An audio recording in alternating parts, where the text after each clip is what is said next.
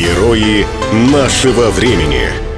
Несколько лет назад Валентине Ивановне, пенсионерке из Находки, надоело смотреть, как внук Сергей сидит, уткнувшись в телефон. Она по-стариковски ворчала. «Ну сколько можно заниматься ерундой? «Ба, была бы у тебя страница в Инстаграме, тоже торчала бы в интернете сутками», – пошутил Сергей.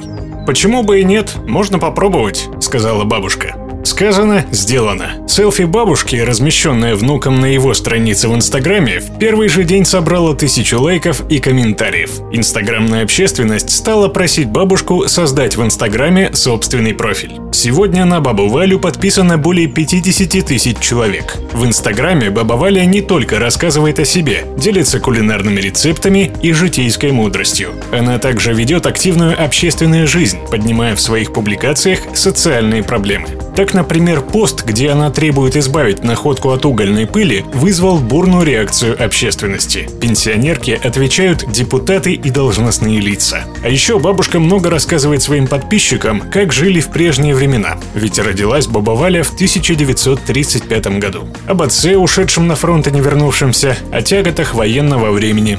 Наверное, про хлеб по 300 граммов на душу вы слышали из истории ваших дедов и прадедов, а все остальные продукты свои. Все, что вырастешь, то и будешь есть, рассказывает в своем блоге Валентина Ивановна.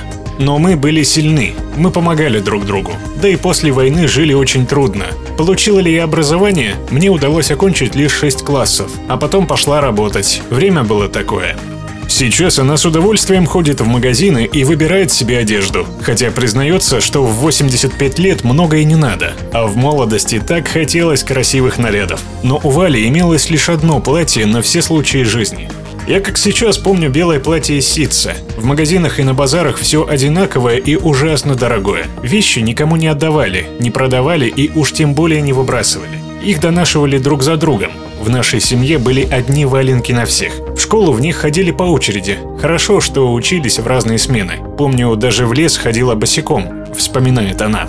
Внук Сергей – главный помощник и продюсер Валентины Ивановны. Он ведет ее блог, договаривается об интервью, съемках и о размещении рекламы. Половина полученных средств тратится на благотворительность.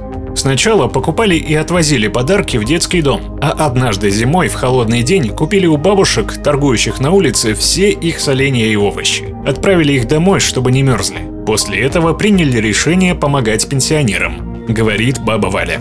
Ведь раньше я даже представить не могла, что смогу на пенсии помогать другим бабушкам и детям. Герои нашего времени. Программа создана с использованием гранта президента Российской Федерации, предоставленного Фондом президентских грантов.